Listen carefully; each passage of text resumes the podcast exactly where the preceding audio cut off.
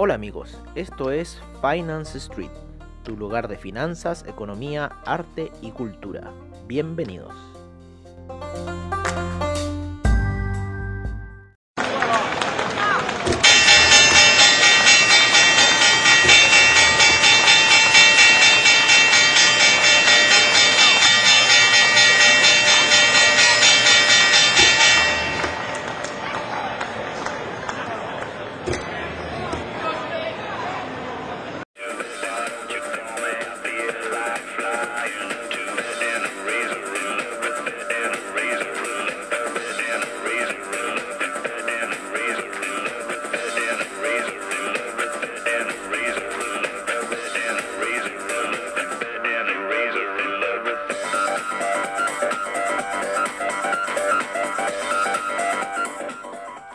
Hola, hola, amigos de Finance Street, amigos de comunidad traders. No, esto no es After Crypto, es Mercados on Street como siempre al estilo de Finance Street, donde estamos viendo un poco lo que ha sido la caída durante la noche de Ethereum, de Bitcoin, salvo Bitcoin Gold. Bitcoin Gold se mandó un alza, pero también hubo errores de plataforma, creo yo.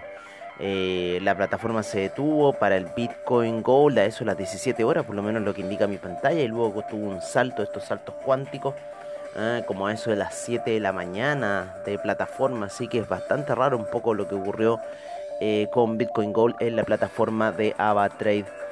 Oye, em, por ahora estoy viendo al traicionero del Nasdaq, ¿no? En su lateralidad de 4 horas, que está marcando ya eh, la ida como a esa, no sé si va a ser el segundo top ahí, ¿no es cierto?, en la altura de los 12.992, ahí hay, un, hay una resistencia bastante fuerte para la gráfica de 4 horas hasta este minuto, hay otras más atrás que calzan con la media de 200 periodos simple. Eh, y eh, podría ser ahí, hay, hay, hay, una especie de banderín, miren, yo creo que si rompe, ¿no es cierto?, la media de 200 periodos simple hacia arriba, deberíamos ver un impulso alcista. Así que vamos a ver por ahí. Ayer hubieron eh, caídas, ¿no? Que en cierta forma no fueron tan violentas, pero bueno, siempre se siente, aunque sea con un micro lote de Nasdaq, siempre se siente lo que ocurre ahí. Em, así que por ahora ahí está el mercado del Nasdaq, ¿no es cierto? Tratando de responder un poco a las situaciones que está haciendo hasta este minuto. Em, vamos a meternos en eh, otra plataforma, ¿no? Para ver lo que está ocurriendo un poco con el... Oye, lo que me di cuenta ayer de la sincronización, oye, cómo subió el USTech en 5 minutos. En 5 minutos se ve, pero de terror la subida del USTech, ¿no es cierto? Ahí con el mercado europeo. Sin embargo, el mercado europeo no está tan, tan reactivo. Ya está girando ligeramente hacia la baja. A las 9.40 de la mañana, menos 3, 6.40 de la mañana empezó, ¿no es cierto? Ese movimiento. Mi computadora me avisó, de hecho fue la computadora la que me despertó a mí. El petróleo subiendo luego de una caída bastante fuerte de niveles de 61 em, y fracción. 61.15. La parte alta llegó hasta los 60,09, em, un dólar. Ya está rebotando, va en 60,50. Me gusta cómo el petróleo se está moviendo. Em, ayer uno de los grandes eh, alcistas, ¿no es cierto?, con el dato de eh, consumidor, ¿no es cierto?, de Estados Unidos fue el, el Russell 2000. El Russell 2000 ayer salió disparado después del dato de confianza del consumidor. Eh, así que bueno, está ahí, está ahí peleando.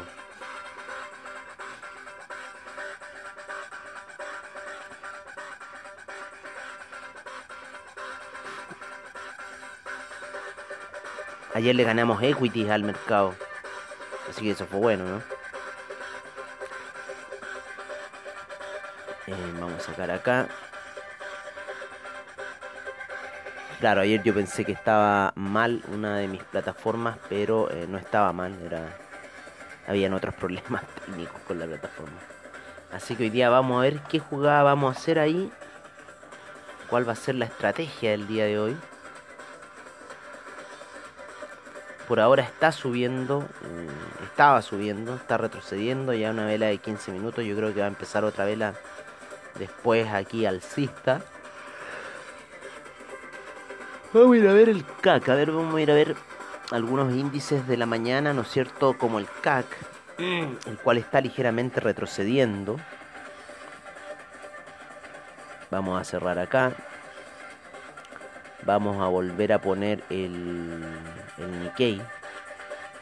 Que se nos borra. Se nos borra el Nikkei. Vamos a poner control M como siempre. Y buscamos el Nikkei. Chart window primero. Vamos a decirle que lo queremos con... Este template me gusta. Vale. Así que ahí está moviéndose el Nikkei. Y lo otro que me gusta del Nikkei es verlo en línea. Tuvo una caída bastante fuerte el Nikkei durante la noche. O sea, ni tan fuerte.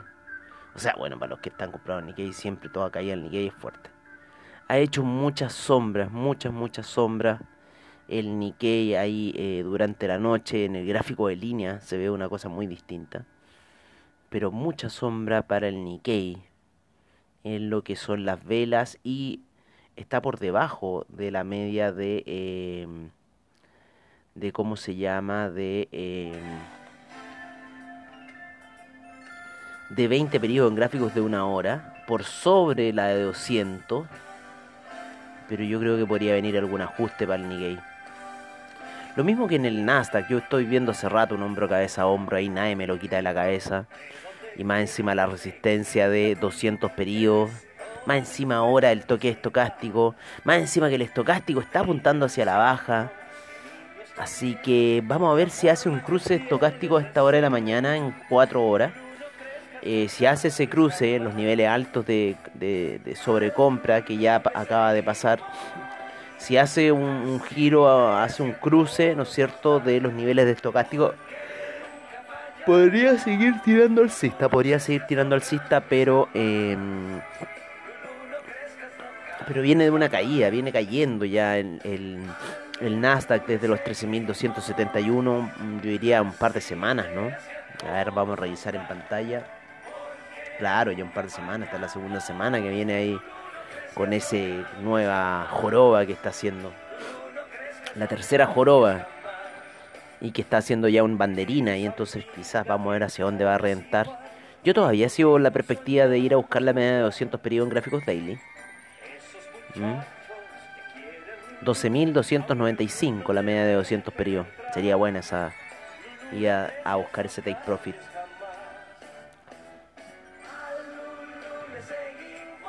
Así que estamos viendo por aquí estas situaciones.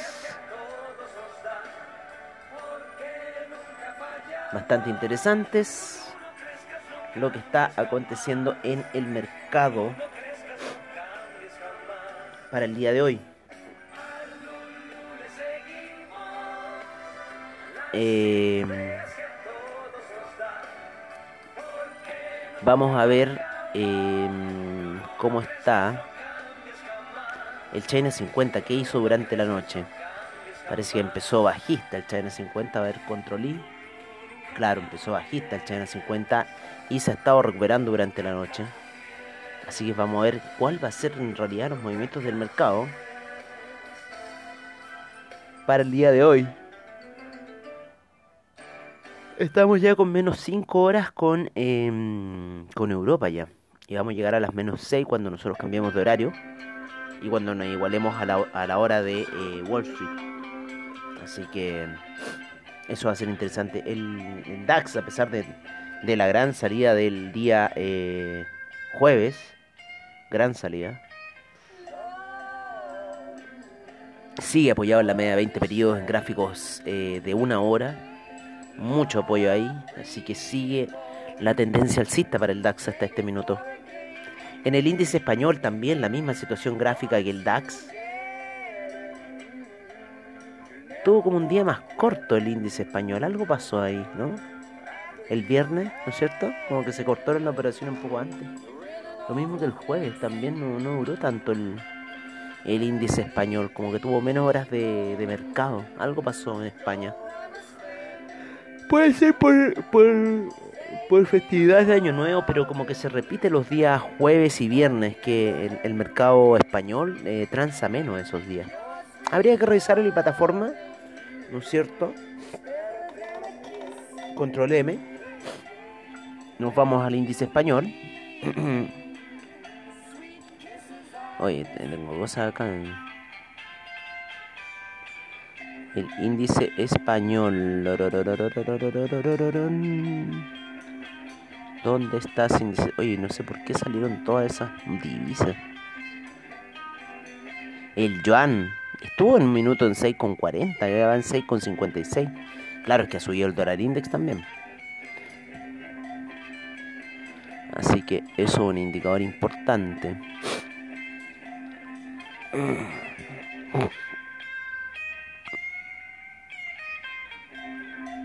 El Spain 35, aquí está. Vamos a buscar las especificaciones del Spain 35.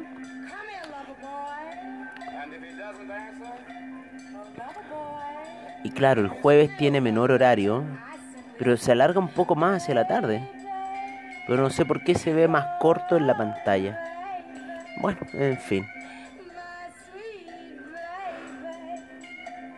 Jueves y viernes la plataforma española empieza a las 7 de la mañana de plataforma. Y de lunes a miércoles a las 6 de la mañana termina a las 17.59. Y el jueves y viernes termina a las 18.59, o sea, una hora después. Se desplaza un poco la... Así que ahí vamos a ver qué va a pasar con esta situación. Ahí las velas daily, por lo menos en el Nasdaq, están muy traicioneras. Lo mismo que la vela de 4 horas, ¿para qué decir? Así que vamos a ver qué va a suceder con lo que ha pasado en el mercado. El, el CAC está retrocediendo a esta hora de la mañana, pero al parecer a apoyarse en la media de 20 periodos en gráficos de una hora. Esa está siendo clave, esa media. Em, vámonos con los metales preciosos, ¿no es cierto? El cobre recuperando un poco de terreno, nuevamente vuelve a la zona de 4 dólares después de haber llegado eh, a los niveles de 3,95. Así que en cierta forma está subiendo. El platino también está subiendo. El oro se pegó un don porrazo que llegó a la zona que nosotros dijimos, 1675 aproximadamente. Llegó ahí el oro. Gran caída ha tenido el oro. Ayer también eh, estuvo ya más que nada lateralizando un poco luego la caída del martes, que fue potente, lo mismo que la caída del lunes. Así que ya llegó ahí un piso el oro, está rebotando en esa zona de eh, 1675, una gran vela semanal de caída. El platino está rebotando bastante fuerte, el platino no quiere morir como el oro. Y la plata también tiene que estar muy ligeramente rebotando, muy similar a la figura del oro.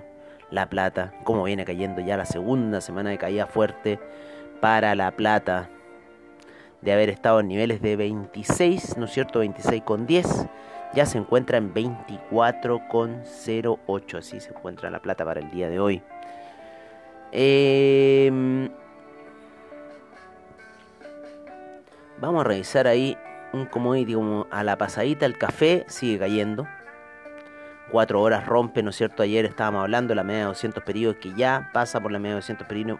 vamos a ver la gráfica de una hora cae bastante fuerte el café, ¿no es cierto? Ahí el, toque de la media móvil, porque no hubo cruce, un toque que le da a la media móvil de 20 periodos eh, al día de ayer por debajo y eh, apoyado, sí, es la media de 50 periodos, la media de 50 periodos por arriba de la de 20, dando todo ese impulso bajista, 122, ¿no es cierto? Ya casi en la zona de 120, la zona que tenemos ahí como primer gran piso, gran soporte que sería para el café.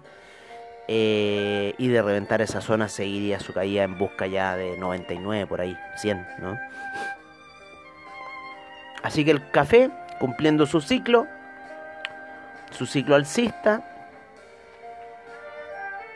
y ahora yendo hacia sus ciclos bajistas el café, hay una media interesante en 117, la media de 200 periodos, gráficos daily. Eh, se nota perfectamente cómo hizo esos tres top y ahora está cayendo y podría ir a buscar el tercer bottom que claro, podría estar a niveles de 114, por ahí podría estar ese botón. Si lo vemos en gráficos diarios y trazamos en la parte inferior, ¿no es cierto? Este como pseudo canal grande, de gran periodo que tiene. Eh, y lo vemos ahí. Podría estar en la zona 114, 117, en la media de 200 periodos de gráficos diarios. Eh, nuestro gran primer piso sería los 120. Y bueno, estamos viendo un poco ahí el despertar del café a esta hora de la mañana. En el retroceso que ya lleva un par de semanas, bastantes semanas, todo marzo. En cierta forma. Así que por retroceso ha tenido el café para los que han sabido aguantar las operaciones. Ha estado bastante interesante el mercado cíclico del café. Em, el dólar peso chileno. El dólar peso chileno, si no me equivoco, está empezando operaciones ya. 8 y cuarto de la mañana. A ver, vamos a buscar acá. Control M.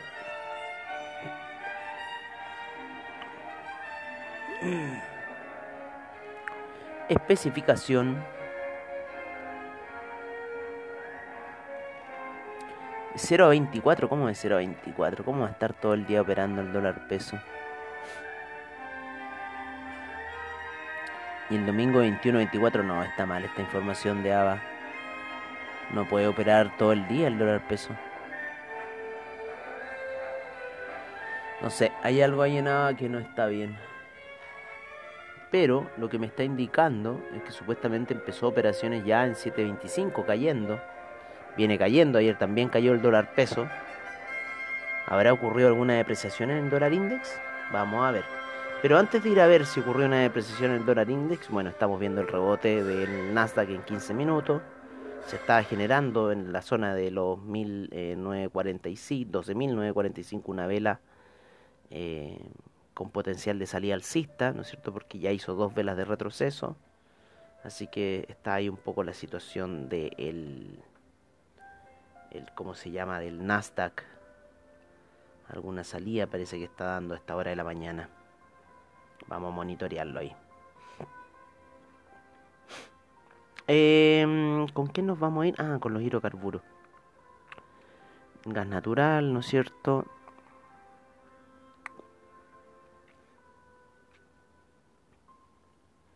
la gasolina y el petróleo para calefacción, los cuales se encuentran ahí súper lateralizados esta semana, ¿no es cierto?, en gráficos de 4 horas, por lo menos el petróleo para calefacción ahí como que está haciendo un hombro, cabeza, hombro ahí también, después de ese doble valle la semana pasada.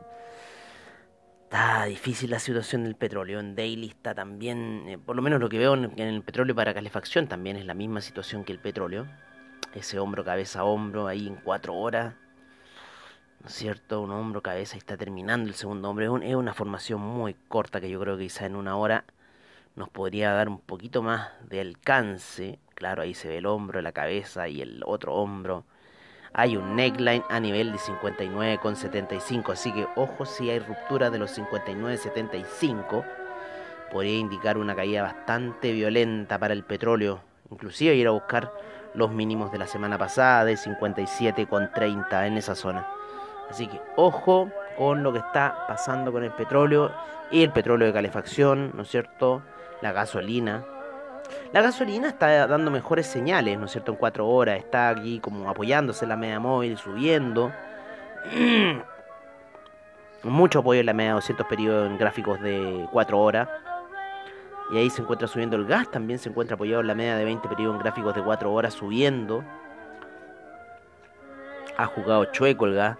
Así que si el gas empieza a subir, podría ser un descenso para el petróleo. Así que hay que estarlo ahí monitoreando. La vela esta de una hora está subiendo. Hubo hace dos horas atrás una vela de caída bastante fuerte y vamos a ver qué va a suceder para el día de hoy para el petróleo. Ahí como siempre siguen nuestras apuestas en el petróleo. Ahí ajustamos un poco la plataforma donde queremos ir a jugar con el petróleo. Ayer los inventarios de petróleo salieron bastante altos según la API. Salieron, eh, les digo inmediatamente, cuánto fue la decisión del petróleo.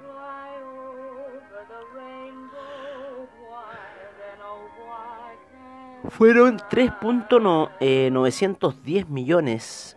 3.910 millones arrojó la API. Se esperaban 0.400, así que salió mucho mayor de lo esperado. Eh, la tasa de interés en Chile se mantuvo en 0.5. Alta está la tasa. Oye, eh, nos vamos a ir ya con el euro, ¿no es cierto? El dólar index. El dólar index está retrocediendo de la zona de 93,41 que llegó más o menos. Está en 93,16. Así que puede que se haya colgado de ahí el dólar peso ayer para hacer retroceso. Sin embargo, ayer estuvo alcista el dólar index el que está empezando a subir un poquito ligeramente, luego llegar ahí a una zona bastante crítica de los 1.170 aproximadamente. Es el euro, está en 1.173, ahí deben estar los chicos de DupliTrade comprando, comprando. Y para qué decir con el franco suizo que lo tienen que estar vendiendo, me imagino. Claro, franco suizo ayer también vuelve a una pequeña escalada, muy ligera, y vuelve a subir. El oro como les decimos, en una caída fuerte. Así que, eh, bueno, yo creo que el oro acumuló, acumuló fuerza más que nada. No quiso hacer caso a, la, a, las alzas que estaba teniendo el dólar index y definitivamente termina explotando el día de, de, o sea, esta semana termina explotando el oro a la baja. Em, y el franco suizo ya venía también dando las señales alcista potentes de la semana pasada, esa gran alza que se mandó ahí por el día martes, al parecer. Eh, así que bueno, bastante interesante lo que está sucediendo en el mercado. Vamos a ir cerrando ya, amigos míos. Con eh, bueno, la caída del Bitcoin durante la noche, pero esto ya algo más o menos eh, usual se apoya en la medida de 20 periodos en gráficos de 4 horas. Creemos que todavía va a seguir el impulso alcista hacia por lo menos los 61.000. El Ethereum está retrocediendo, sin embargo a esta hora está ligeramente ascendiendo, aunque se encuentra por debajo de la media eh, móvil de 20 periodos y queriendo hacer un cruce de media móvil. Creemos que todavía la potencia alcista de Ethereum eh, va a seguir y especialmente con lo que ocurrió con el tema de Visa, con el tema de PayPal, ¿no? Como les decimos, el Bitcoin Gold ayer sufrió una, no sé, alteración en la plataforma que hizo un gap gigantesco. Y el Litecoin también cayó durante las operaciones, ¿no? Nos tiene ahí un poquito abajo, un poquito alicaído. Durante la noche se pegó una baja, después una alza y después esa gran baja que arrastró el mercado. Sin embargo, a esta hora de la mañana ya está empezando a recuperarse un poco de la caída por lo general los mercados norteamericanos tienden a reaccionar un poquito, a darle apoyo a las criptodivisas. Lo que más se transa todavía sigue siendo el dólar norteamericano con las criptodivisas. Así que bueno, ahí estamos viendo un poco esa situación. Eh, bueno amigos, creo que eso ha sido todo por ahora. Recuerden que a las 10 de la mañana Tazuli Bilicic, el director de Comunidad Traders, en los seminarios online y al parecer vamos a tener abiertos el seminario de cripto para los que están en el web, en el, en el, en el, ¿cómo se llama? En el WhatsApp del café. Así que vamos a abrir un poco ahí por una semana. Les vamos a dar acceso a los seminarios de criptomercado, ¿vale? Así que ahí les vamos a estar avisando de esa situación.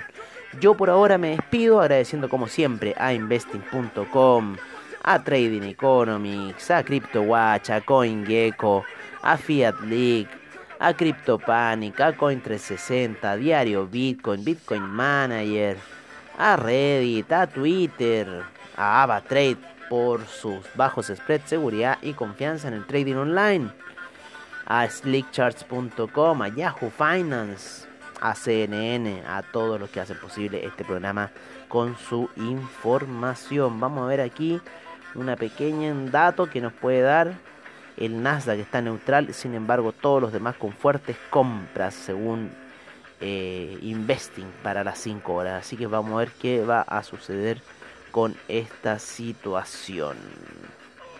¿Vale? Un fuerte abrazo amigos míos, recuerden, no se apalanquen mucho y tengan muy buen trade para el día de hoy.